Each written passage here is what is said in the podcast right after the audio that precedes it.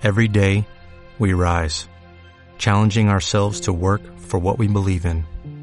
At U.S. Border Patrol, protecting our borders is more than a job, it's a calling.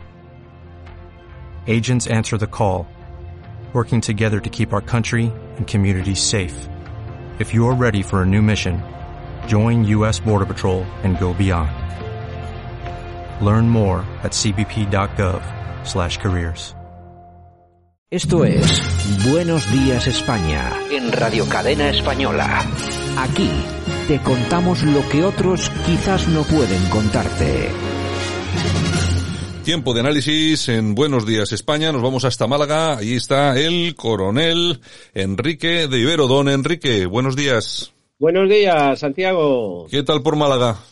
Aparte, Muy bien. aparte, aparte de que hay muchos malagueños. Ayer tuvimos un día estupendo, tuvimos un día estupendo, una temperatura muy buena, vamos, estábamos entre 20 y 22 grados y espero que hoy pues sigamos algo parecido, vamos. Bueno, qué suerte, qué suerte tenéis. Eh, y que está, tenéis el ambiente caldeadito como el, como el militar, que eh, últimamente está caldeadito también. Además, eh, bueno, Tú, tú como, como coronel, como coronel de la Legión que has sido, me imagino que sabrás muchas cosas, pero no, no te he llamado para esto, eh, porque además ya bastante, bastante le han dedicado en los medios de comunicación, que sino que te, te llamo para que charlemos, si te parece, de otro tema que me parece relevante, muy importante, e incluso hasta preocupante, que es eh, este, este rearmamento que está, que se está produciendo en Marruecos, ese apoyo americano que está teniendo ahora mismo el, el reino de Marruecos en relación al Sáhara y en relación también a todo lo demás, porque se le están vendiendo todo tipo de armas, además de, de primerísima, de ultimísima generación. Hemos sabido hace pocos días que se vendía por valor casi de mil millones de euros, eh, incluso hasta cuatro aviones no tripulados, los MQ-9 Reaper, que pueden portar armas, se les han vendido hace no demasiado tiempo 24 F-16, se le han vendido también incluso 4 F-35, que es lo más avanzado. Eh, ¿Hay algún tipo de preocupación eh, a nivel eh, en España, a nivel militar, a nivel gubernamental, que tú hayas eh, conocido, que te haya llegado?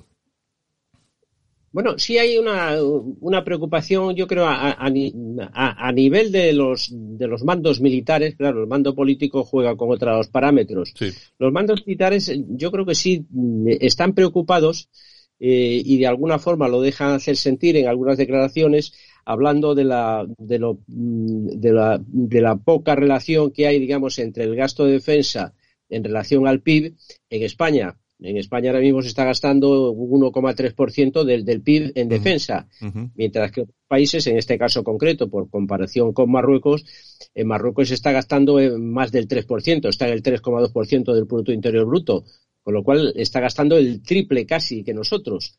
Con lo cual el rearme de Marruecos pues es mucho más rápido que la mejora que podamos ir haciendo nosotros. Marruecos la verdad es que desde el punto de vista de, de defensa estaba atrasado, tiene un ejército muy numeroso, tiene un ejército de unos 300.000 hombres, pero eh, estaba mal dotado de material. Estaba mal dotado de material a nivel de tierra, eh, a nivel eh, de, ejército del aire y a nivel naval.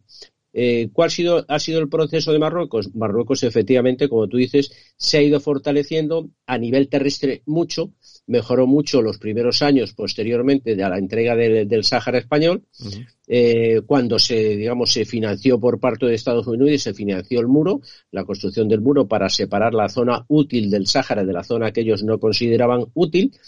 Y entonces ya en esa época se empezó a rearmar con artillería, con radares para detectar los movimientos, eh, con vehículos de combate. Eh, pero ya estos últimos años, ya lleva, yo calculo que unos, por los datos que hay, entre 5 y 10 años eh, rearmándose, pero sobre todo estos últimos años, estos últimos cinco años, hay una, ofensiva muy grande por parte de las, eh, de, del Ministerio de Defensa, de las autoridades marroquíes, de potenciar nuevamente su ejército. Y han empezado por el ejército de tierra, que era quizá tenían un poquito más descuidado tienen descuidados los otros también, pero porque en los otros hay un gasto tremendo. Pero en el ejército de tierra eh, sí han, eh, en sus fuerzas armadas reales, que le llaman ellos, eh, ellos le, le, sí han hecho un gasto muy grande en carros de combate, se han eh, provisto de carros de combate el M1, el Abrams, uh -huh. un carro americano, Eh, Estados Unidos es el, uno de los principales apoyos, por no decir el, principal apoyo eh, de, Marruecos a nivel internacional. Eh, respalda totalmente el mantener ahí esa monarquía un poco estrafalaria, no es una monarquía democrática, pero es una monarquía con cierto toque occidental. Entonces, Estados Unidos le interesa porque le es fiel, le interesa mantener ahí eh, una monarquía, algo que le, respalde en el futuro por si en España ocurriesen determinados acontecimientos, poder trasladar sus bases a Marruecos. ¿Qué sucede? Que tenemos al lado eh, está mm, eh, Argelia, que mm, es un régimen socialista, socialista comunista, mm, recibe mucho apoyo de Rusia, eh, está Mauritania, que es un estado, no vamos a decir fallido, pero casi fallido, con mucho territorio, con unas fuerzas armadas muy, muy pobres, que en su día no fue capaz de controlar la parte del Sáhara que le correspondió. Y después ya seguimos con el resto de los países de la primavera árabe, como es Libia, eh, que aquello es un, verdadero. O sea, Túnez también, o sea, todo esto. Entonces, te encuentras con que efectivamente Marruecos se está rearmando, se está rearmando a pasos agigantados, con mucha rapidez, y entonces, eh, aparte de estos carros de combate, eh, ha comprado helicópteros Apache. El helicóptero Apache es un, es un magnífico helicóptero de ataque. Nosotros en España no lo tenemos. En España tenemos el helicóptero El Tigre, que es una versión eh, militarizada de un helicóptero franco-alemán que se le dieron una serie, se le hicieron una serie de modificaciones, era un helicóptero, digamos, civil, que se le hacen una serie de modificaciones y, se, y se, adapta para convertirlo en un helicóptero eh, militar, un helicóptero de ataque. Tiene una silueta parecida a la, del, a la del Apache, pero no es igual. El, Apache es un helicóptero mm, mm, preparado para la guerra. El Tigre, el helicóptero europeo, eh, es un helicóptero civil mm, adaptado a la guerra. Ya, es eh, diferente, sí, sí. son dos, dos concepciones diferentes. Y en cambio Marruecos sí ha optado por comprar el Apache. Aquí en su día en España tuvimos un problema muy grande porque se pidió opinión, las Fuerzas Armadas, el Ejército de Tierra en concreto, eh, yo que esa época sí estaba activo y lo sé perfectamente, eh, en ese momento se le pide opinión entonces que cuál era el helicóptero que interesaba y entonces, por supuesto, las Fuerzas Armadas del Ejército de Tierra, la FAMED, eh, dan la opinión, se la dan al Estado Mayor y el Estado Mayor eh, recibe la opinión de que el que interesa es el helicóptero Apache y no el Tigre. Claro. Pero por intereses del momento, intereses políticos. No hay que olvidar que el Tigre es un helicóptero franco-alemán. Fundamentalmente, los, los, franceses tenían muchísimo interés en venderlo porque venden un producto suyo y hubo que comprarlo. Yo creo que por esas cosas de cesiones, del tema de la ETA, y todo estaba implicado. El tema de ese de, colaboración eh, fronteriza, de, de, apoyo a la política antiterrorista española y entonces un poco la compensación era compramos el Tigre si nos seguís apoyando y al final se acabó comprando el Tigre que es un helicóptero que desde el punto de vista de las prestaciones es inferior al Apache. Eso también lo han comprado los, marroquíes. En España tenemos el Tigre, tenemos más helicópteros Tigre que, Marruecos Apache, pero vamos, son, eh, eh, tenemos también eh, en, artillería de campaña, Marruecos está provisionando muy bien de artillería de campaña mm, moderna, artillería de campaña que le están vendiendo los franceses, unos, unos obuses que van transportados en camiones, que la entrada en posición es muy fácil y muy cómoda, se llama el, sistema César, se llama, y ese, ese sistema de, artillería es un sistema cómodo, rápido y han comprado cerca de unas 80 unidades aproximadamente. No las tienen todas, pero se las va a ir suministrando. Francia es el segundo proveedor en importancia de Marruecos también. O sea, eh, Estados Unidos le, proporciona el 60% del material y Francia un veintitantos por ciento y el resto pues entre países diversos. Algo de armamento le vendemos nosotros, algo le hemos vendido en alguna ocasión, como alguna fragata, igual algunos materiales ligeros.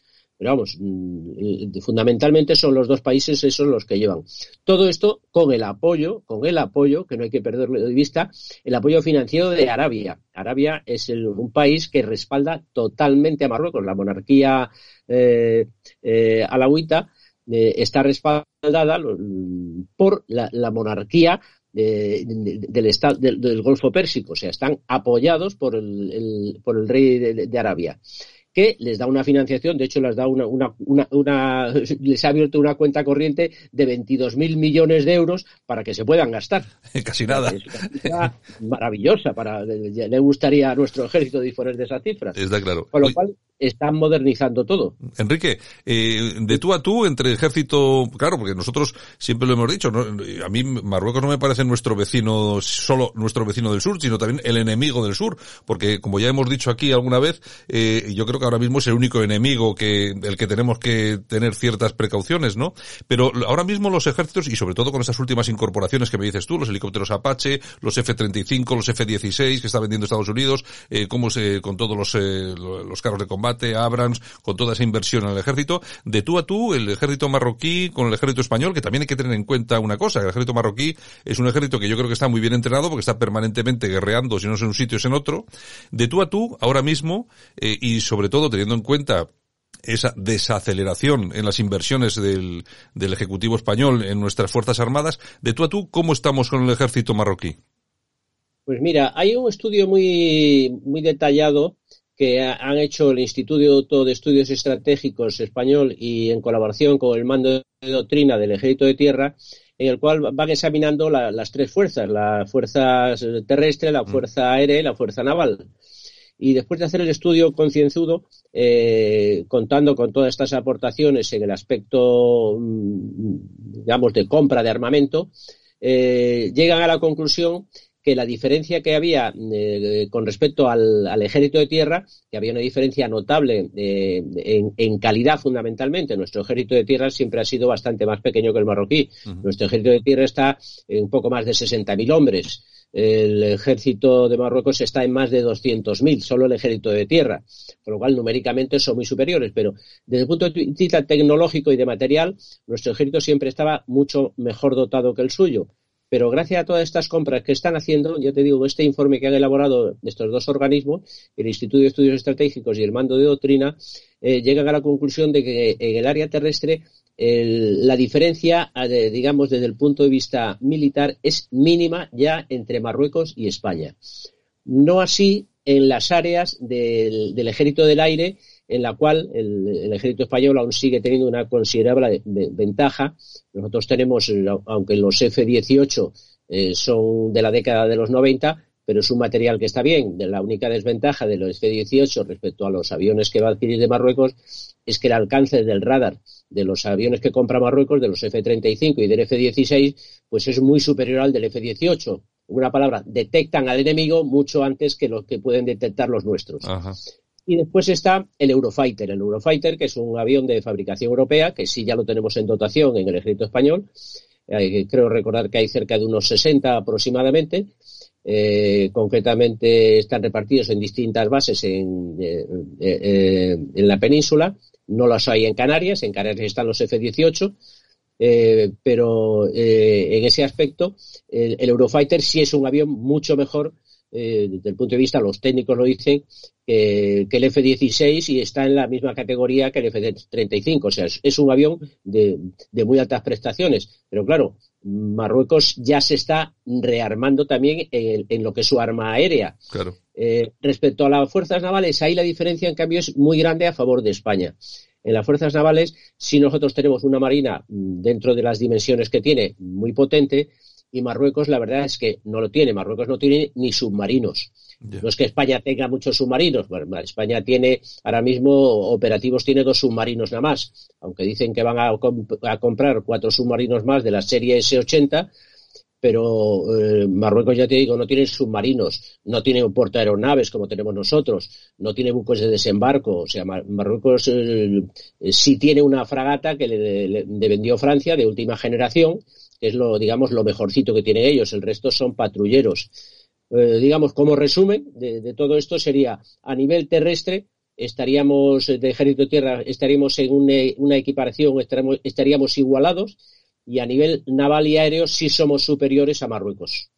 De todas formas, eh, claro, todo esto no hay que verlo desde un punto de vista de, actualidad, por decirlo, un punto de vista de qué es lo que está pasando hoy, sino a futuro. Claro, qué va a pasar de aquí a 10 años, porque si nosotros seguimos rebajando nuestro presupuesto armamentístico y esta gente sigue aumentándolo, nos podemos encontrar con un verdadero problema, sobre todo teniendo en cuenta que tenemos ahí Ceuta y Melilla, tenemos Canarias, cuidado, que tampoco hay que olvidar Canarias, y lógicamente si esta, si esta gente se rearma y se pone por encima de, nuestras Fuerzas Armadas, pues ahí podríamos tener un peligro, porque tampoco hay que olvidar, vamos a ver, nosotros podemos ser buenas personas, pero tontos no somos. Sabemos que esta gente sigue con sus miradas puestas sobre Ceuta, Melilla y sobre Canarias. Eh, eh, sin, duda, sí es cierto que si, lo, si sigue así, la forma, digamos, de, de, de equiparación, Marruecos sigue manteniendo el 3% de gasto militar anual y, España, sigue manteniendo el 1,3%, es, es, cierto que en, menos de 10 años nos van a superar. En menos de 10 años nos superan. Eh, eso sí es preocupante. ¿Qué quiere decir? Que entraríamos en un conflicto con Marruecos eh, ya en una ocasión creo que lo comentamos, eh, si te acuerdas, desde el punto de vista, mm, eh, creo que un enfrentamiento militar con Marruecos no creo que lo lleguemos a tener. Marruecos creo que tiene otras formas de, digamos, de, de, recuperar los territorios que ellos consideran. Ya, para mí los escenarios bélicos, los escenarios bélicos están ahí, y después están los escenarios diplomáticos que yo creo que son los que están utilizando ahora. ellos están utilizando ahora lo que es la, presión migratoria. Eh, con toda esta avalancha por un sitio y por otro, esta invasión, hay una, lo estamos viendo a diario en, Canarias, eh, el número de inmigrantes este año va en más de 20.000. O sea, es, es tremendo. Y no son inmigrantes eh, subsaharianos, hay muchísimos marroquíes, cada vez más curiosamente. O sea, hay una inmigración. Marruecos no tiene problema en que su, gente se vaya de su país, no tienen problema ninguno. Al revés, les alivia el problema del paro y de otra serie de problemas internos. Después están, hay unas medidas unilaterales eh, dentro de estas medidas diplomáticas, la presión migratoria, y después está esas medidas que se han tomado unilateralmente tanto por Marruecos como por Argelia, eh, digamos, ampliando las aguas jurisdiccionales, la zona económica exclusiva que se puede ampliar, según la Convención de la ONU, eh, hasta 350 kilómetros. ¿Qué ha sucedido? Que Marruecos ha ampliado frente a las costas de Canarias hasta 350 kilómetros, con lo cual las aguas territoriales de Canarias han desaparecido.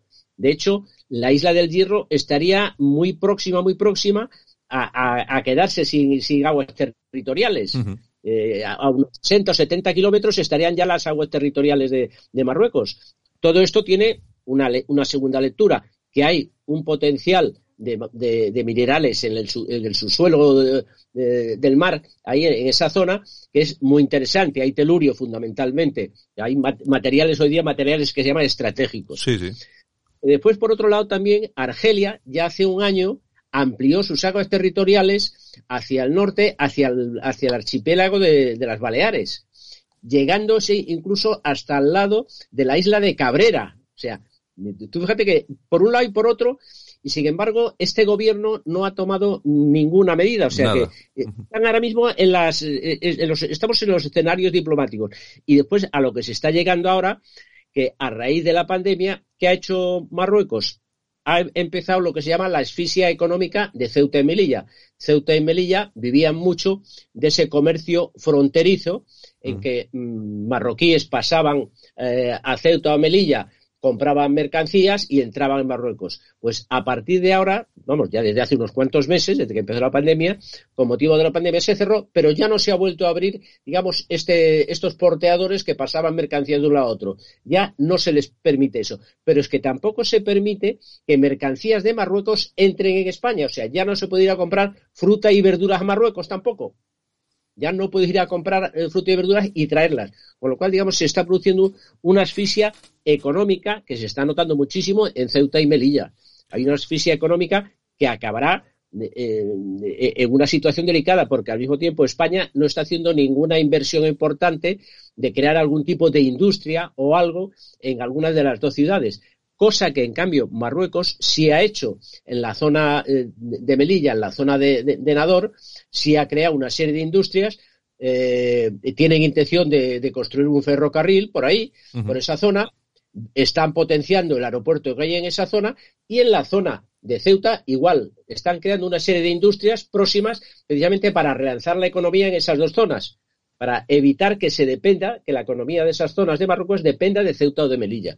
Por eso te digo yo que ahí nos estamos contando, digamos, con esos escenarios diplomáticos que son, para mí, lo más peligroso porque a largo plazo, dada además la situación que tenemos que en Ceuta y Melilla, sobre todo en Melilla, en Melilla, más del 40% de la, por ciento de la población es de origen musulmán, de origen marroquí, ¿eh? es un tema delicado esto, es un tema delicado. Claro, estamos, estamos en unas cifras muy importantes mucho, mucho preocupantes, preocupantes porque además el, digamos el, índice de, natalidad de los marroquíes es muy superior al de los españoles. Mientras un marroquí tiene entre cinco y seis hijos, un español tiene uno o ninguno. Claro. Es así. Ese es, el, ese es el, grave problema. De todas formas, que eh, comentabas tú el tema de la, de la presión de Estados Unidos. El otro día, hace unos días, entrevistábamos al, al exministro de Asuntos Exteriores, al señor Margallo, aquí en la radio, y, y en, en, toda esa conversación, en un momento determinado comentó que cuando él era ministro de Asuntos Exteriores, por error se, se detuvo a un barco, no sé si un yate, un barco que era propiedad del, del rey de Marruecos, y, y nos dice, nos dice el hombre, bueno, aquel error nos costó tres días después, eh, más de, más de 15.000 inmigrantes en España. Es decir, que claro, eh, ellos eh, tienen ahí el grifo que pueden abrir y claro que para nosotros eso es absolutamente terrible, claro. Así es. Marruecos siempre tiene alguna represalia con, eh, con, este tema y con otros temas, como pasa, por ejemplo, con el tema de la, eh, del banco pesquero, que las negociaciones se hacen a nivel europeo, pero el país más perjudicado siempre es en España, porque las flotas pesqueras españolas son las que, fundamentalmente, las que mm, tienen sus caladeros en esa zona. Y entonces Marruecos lo que hace es retrasa las conversaciones, las dilata, las frena, hasta conseguir eh, determinadas eh, ventajas económicas o del tipo que sea, o para sus productos, para poder vender sus productos en Europa, que compiten con los españoles directamente. O sea, Marruecos emplea todos estos, todas estas tretas para siempre, eh, para buscar rédito para ellos y, crearnos algún problema a los españoles, que nos lo acaba creando. está, claro, está, claro, Bueno, pues nada, don Enrique de Vivero, eh, coronel, bueno, ex bueno, yo no sé cómo, eh, realmente la denominación es en la reserva, ¿no? Coronel de, la Legión en la reserva. Eh, hay confusión sobre eso. Sí. uno nunca deja de ser coronel, o sea, cuando ponen el ex coronel, es falso. O sea, mi situación es coronel retirado. Exacto. Es decir, el, coronel retirado. es como eh, yo soy, en cambio, soy ex coronel del primer tercio de la legión. Eso sí. Claro, es decir, es decir, el, em, el, empleo, el empleo no, no se pierde. Lo que sí se puede perder en un momento determinado es el destino que en un momento determinado has podido tener. Los militares tenemos la situación de actividad eh, en la reserva o retirado. Yo soy un coronel en la situación de retirado. Es como el, el, señor que es un embajador, es un embajador que no le puede quitar la categoría porque sigue siendo embajador, claro. pero está retirado o jubilado. En ese aspecto es la misma situación. Bueno, pues queda, queda claro, aunque también es interesante saberlo, porque, y sobre todo porque es, es, lo que dices, Enrique, que es que sobre eso hay muchísima confusión y los titulares en los periódicos cada día son de una forma, unos días de una, otros días de otra. Yo lo veo cuando alguna vez me han puesto y me ponen es coronel, digo, este no, este no sabe mucho de eso. bueno, don Enrique, pues un abrazo muy fuerte y nos encontramos de nuevo por aquí en Buenos Días con, con algún tema de estos de interés, ¿de acuerdo? Santiago, cuando quieras, un abrazo muy fuerte. Un abrazo. un buen día. Igualmente. Escuchas Buenos Días España, el programa de Radio Cadena Española que te mantiene al tanto de la noticia. Dale más potencia a tu primavera con The Home Depot. Obtén una potencia similar a la de la gasolina para podar, recortar y soplar con el sistema OnePlus de 18 voltios de Ryobi desde solo 89 dólares. Potencia para podar un tercio de un acre con una carga. Potencia para recortar el césped que dura hasta dos horas.